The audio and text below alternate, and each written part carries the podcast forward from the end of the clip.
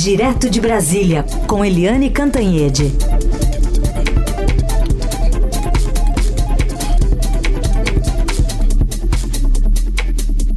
Oi, Eliane, bom dia.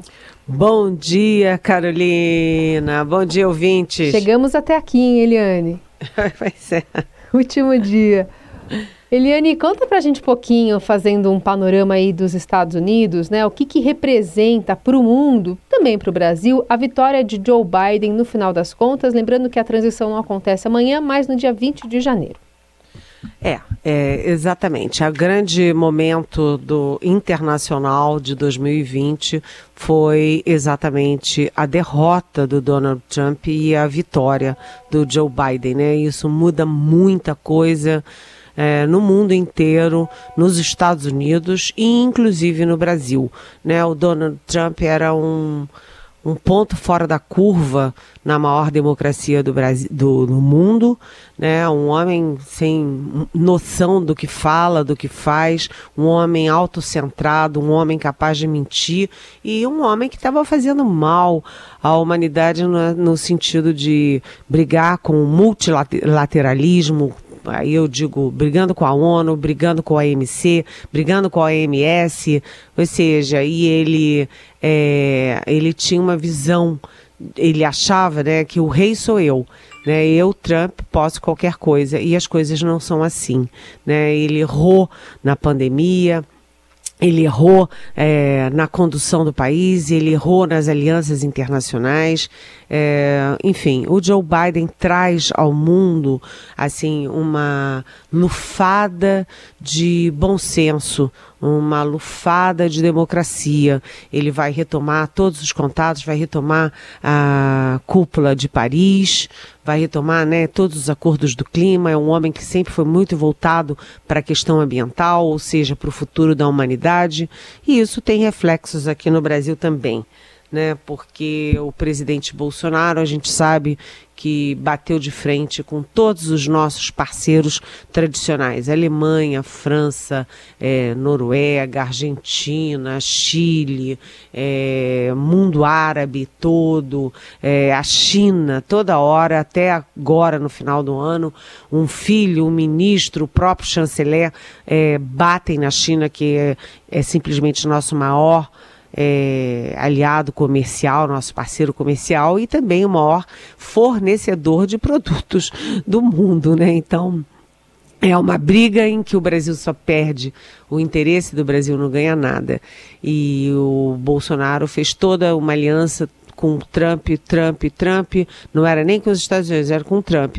Isso vai significar uma grande é, guinada na política externa brasileira e no comportamento do presidente nessa área internacional.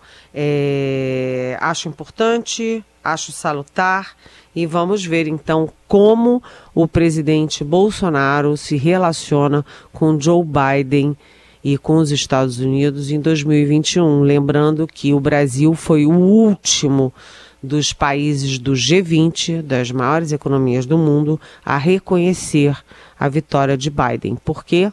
Por uma pirraça do Bolsonaro, é, que, enfim, queria ficar com Trump até o fim e até o fim e passando do fim. Mas enfim, é, a gente imagina agora mudanças é, importantes na política externa e na próprio, no próprio equilíbrio do mundo. Falando um pouquinho da pandemia, o Brasil está registrando 1.224 mortes por Covid nas últimas 24 horas. Esse número é o maior desde agosto e as curvas estão subindo em oito estados. Em Manaus, por exemplo, já começou aquele aumento eh, de, de enterros, né? Há uma previsão ali de também uma saturação de novo do sistema funerário da cidade. Minas Gerais, Rio de Janeiro, São Paulo, enfim, é, diversas capitais, muitas cidades é, se programando para um janeiro difícil, uma pandemia que continua devastadora. É, e o comportamento de muita gente nesse final de ano vai é, contra qualquer tipo de prudência em relação ao contorno do coronavírus, né, Eliane? É, a gente vê o presidente Bolsonaro é, numa, nessa nossa retrospectiva. É impossível não lembrar que o presidente Bolsonaro é considerado o pior presidente do mundo na gestão da economia. Isso sai em, na imprensa internacional o tempo inteiro, inclusive na imprensa americana, onde o Trump também deixou muito a desejar. Nos Estados Unidos você tem mais de 350 mortes, né? É, foi tudo errado também, não teve coordenação central. Mas os Estados Unidos, pelo menos, saíram na frente na vacina e o Brasil está patinando na vacina. O presidente Bolsonaro negou o isolamento social, negou a máscara, fez aglomeração, ironizou os mortos, dizendo: e daí, eu não sou coveiro. É, e agora, depois de é, incentivar o uso da cloroquina, que não é a, não é aprovada para o combate a coronavírus em lugar nenhum do mundo, por nenhum instituto científico do mundo.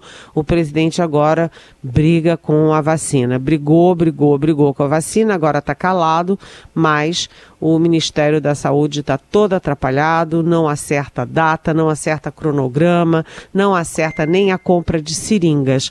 Para vocês terem uma ideia, o governo de São Paulo já tem 70 milhões de seringas encomendadas e o governo federal conseguiu 7,9 milhões. 7,9 milhões não dá nem para fazer cosquinha numa população de 210 milhões de habitantes. Agora as vacinas estão andando, né? a Anvisa fez uma adaptação nas exigências, é, depois da, da, da, cobrança da Pfizer, de que o Brasil estava pedindo mais exigências do que todo o resto do mundo. A, a Anvisa fez uma inflexão, fez uma mudança, então a Pfizer pode pedir a pedir autorização em algum momento.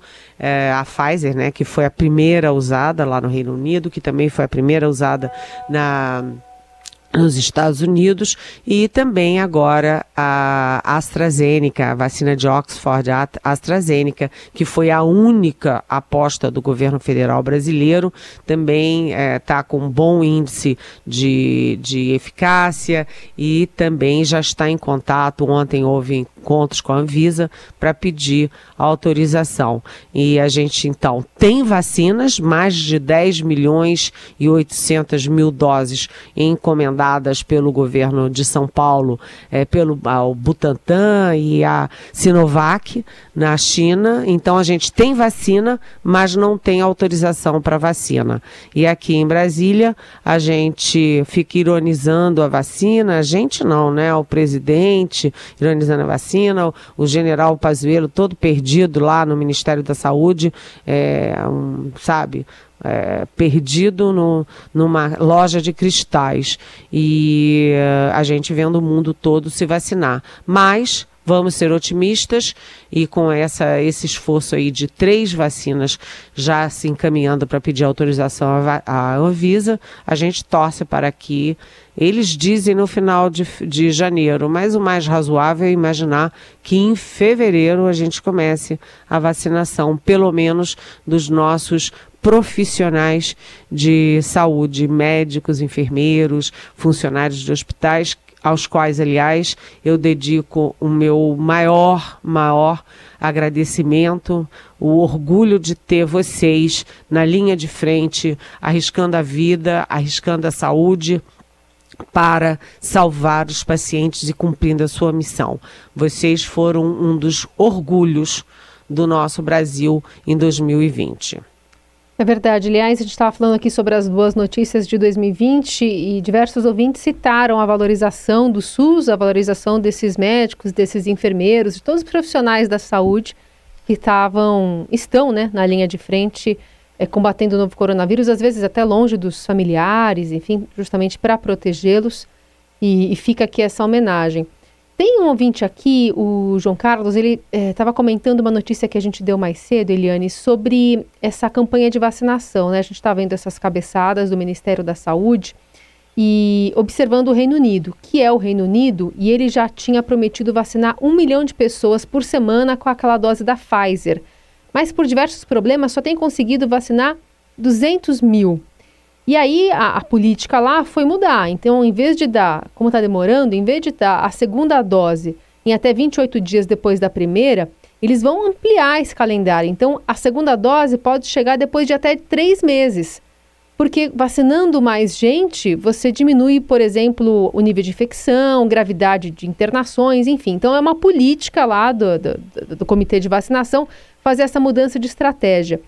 E o nosso ouvinte pergunta se aqui no Brasil já há alguma, é, algum plano sobre isso ou se já deveria ter, mesmo sem ter a aprovação da Anvisa de, de imunizantes por aqui. Olha, por aqui a gente não tem planejamento nem estratégia nenhuma, né? A gente chegou atrasado na, exatamente nas, nas parcerias, nos acordos e contratos com as uh, vacinas. É, você teve o, o, a, o, governo federal apostando única, unicamente na vacina de Oxford e AstraZeneca, enquanto nos Estados Unidos, por exemplo, eles estão apostando em todas as vacinas.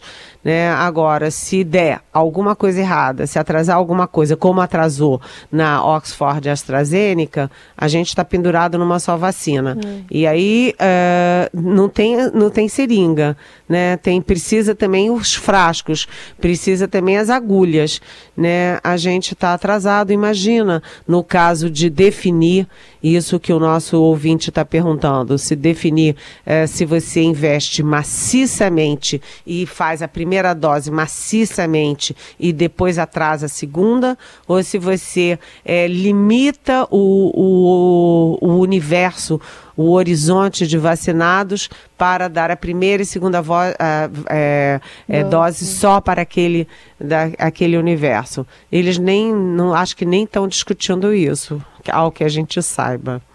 Infelizmente. São 9 horas e 17 minutos. A gente continua aqui com a Eliane Cantanhede. Já, já a gente fala um pouquinho mais sobre o comportamento do presidente Bolsonaro. Ontem, né, que passou pela Praia Grande, abraçou muitas pessoas nesse período de férias aqui no litoral de São Paulo, mas também sobre esse ano inteiro de 2020. Já já. A rádio dos melhores ouvintes. Eldorado.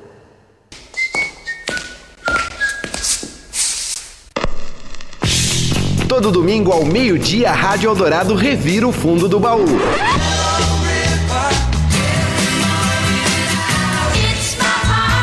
André Góes explora a discoteca da Eldorado em busca de preciosidades do passado. A Hora da Vitrola.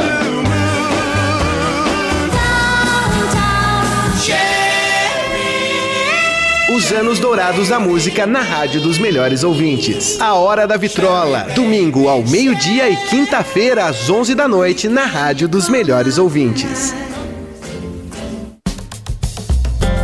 O IPVA traz muitas melhorias para a educação, segurança e, principalmente neste momento difícil, para a saúde. Não se esqueça, pague à vista com 3% de desconto em janeiro, à vista sem desconto em fevereiro ou em três parcelas. Pode usar cartão de crédito.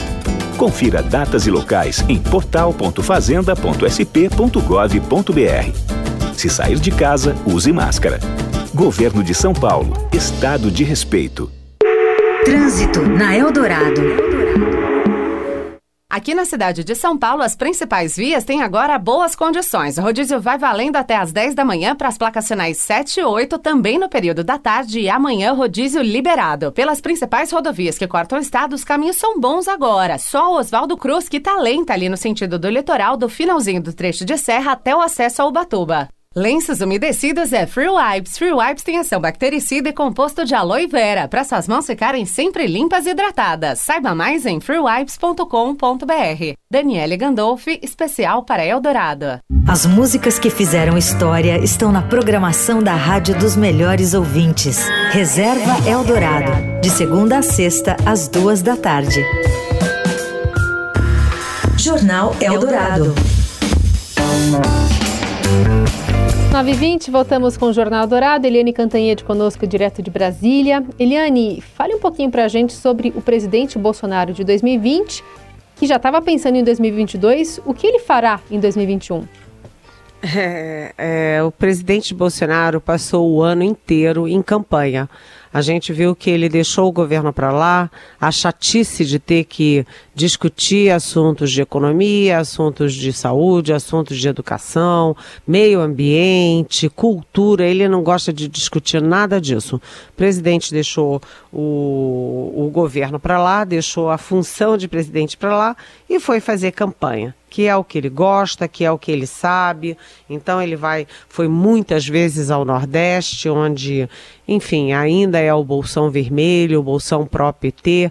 Ele foi muitas vezes ao Nordeste, continua indo a toda e qualquer solenidade militar, por menor e meia mais insignificante que seja, e enfim, e está passando o final do ano é, no Guarujá, jogando bola, cumprimentando crianças, como você disse, é, fazendo exatamente o oposto do que se espera, porque o, esse boom de mortes que você está vendo no final do ano era um boom de mortes previsto previsto, porque fim de ano, né, Natal, Ano Novo, as pessoas viajando, é, praia cheia, festa, festa de família, isso é que gera essa mortandade. O presidente, em vez de é, desestimular, o presidente da República estim estimula. Ou seja, Bolsonaro foi Bolsonaro de 1 de janeiro até 31 de dezembro de 2020, estimulando o que, enfim, desestimulando o que preserva a vida. E aí você pode ler isso ao contrário, como você preferir. O fato é que o presidente Bolsonaro entra para a história como com um troféu de pior gestor da crise da, do coronavírus no mundo. É, é muito triste, muito triste, mas o presidente é assim. E ele ainda põe pitadas de, por exemplo, chegar no final do ano, na reta final do ano, ficar ironizando e, e, e puxando risadas, gargalhadas sobre tortura, tortura de uma ex-presidente, a Dilma Rousseff, de uma mulher realmente é, é, é, é mais do que a gente pode suportar calado. E além de tudo, é, o presidente também ele pegou uma agenda na contramão de tudo. Enquanto todo mundo falava de é, vacina, de seringa, é, de enfim, de vida, o presidente falava de morte. Né? Ele com essa agenda de armas no Congresso não deu certo. Ele usou a Camex para acabar com, com o imposto de importação de armas.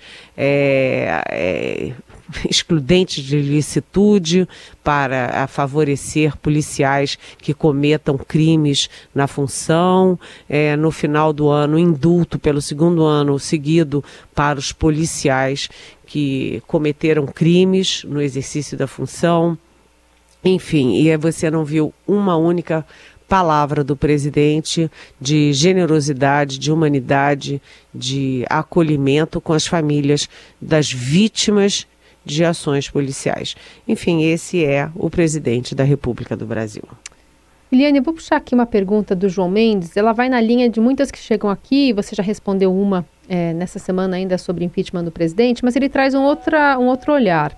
O João pergunta: seria a vacina é, uma, uma forma né, de as pessoas, por exemplo, se encorajarem, uma população vacinada, ir às ruas para pedir então o impeachment do presidente é, Jair Bolsonaro, dá para fazer algum tipo de correlação com essa vacinação? Oi, João Mendes. É, bom dia, bem-vindo. É, eu continuo achando muito difícil, muito improvável falar em impeachment.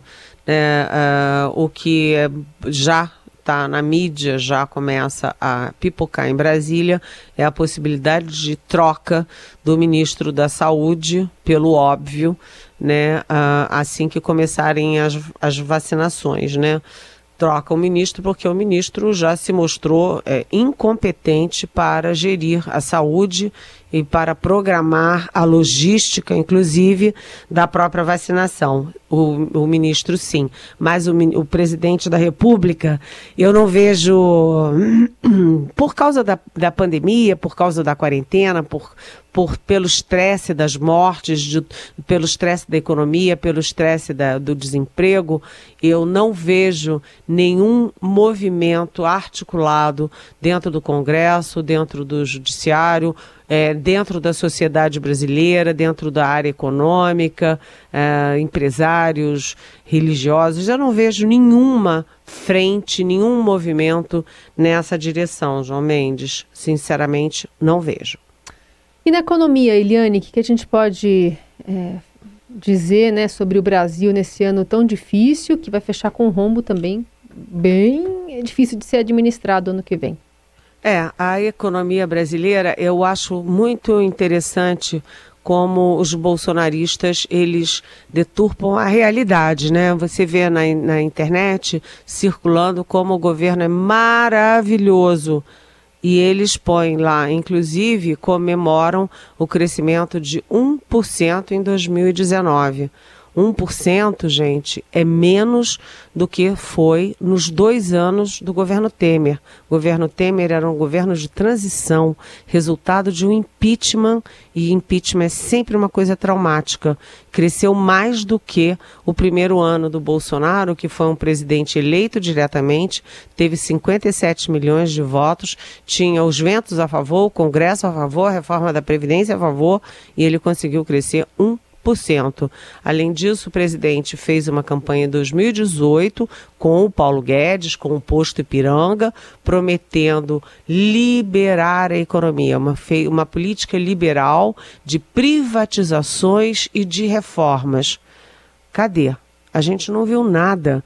Né? A, a, reforma da Previdência estava madura, fosse quem fosse o presidente, iria sair a reforma da Previdência. Podia ser qualquer um, Marina Silva, é, Ciro Gomes, é, Alckmin, qualquer um, Amoedo, Henrique Meirelles, qualquer um faria a reforma da Previdência. O presidente Bolsonaro não ajudou, aliás, em alguns momentos tentou atrapalhar.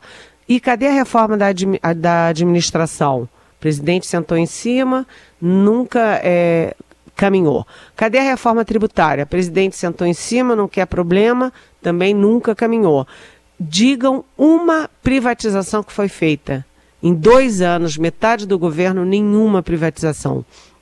E o ano de 2020 foi ocupado é, pela, pelo gasto público muito necessário, elogiável, é, de, enfim, com auxílio emergencial das pessoas desvalidas, sem emprego, sem renda, né, os tais invisíveis.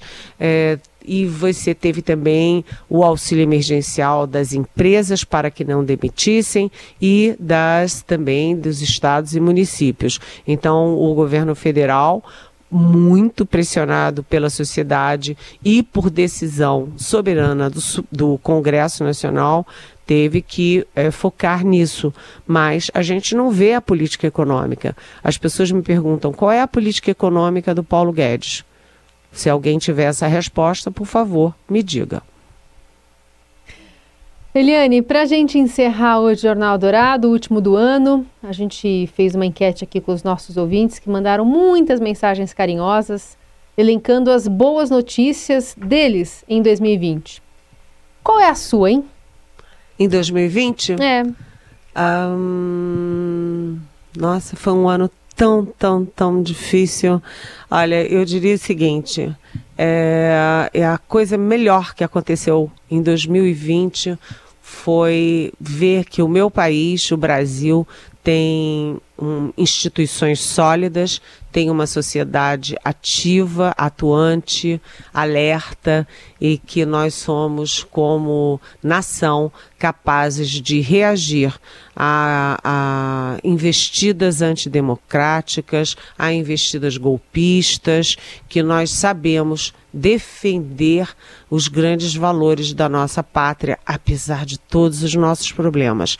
Então, isso me dá uma um alívio, sabe, um conforto muito grande. Nós, como nação, estamos preparados para defender a nossa democracia e os nossos interesses e precisamos, em 2021, cuidar da coisa mais importante no país, que é é, combater a desigualdade social, a desigualdade entre pessoas, entre cidades, estados e regiões. Nós somos capazes de fazer isso e eu acredito que nós estamos a caminho de fazer isso pela dor que foi a pandemia.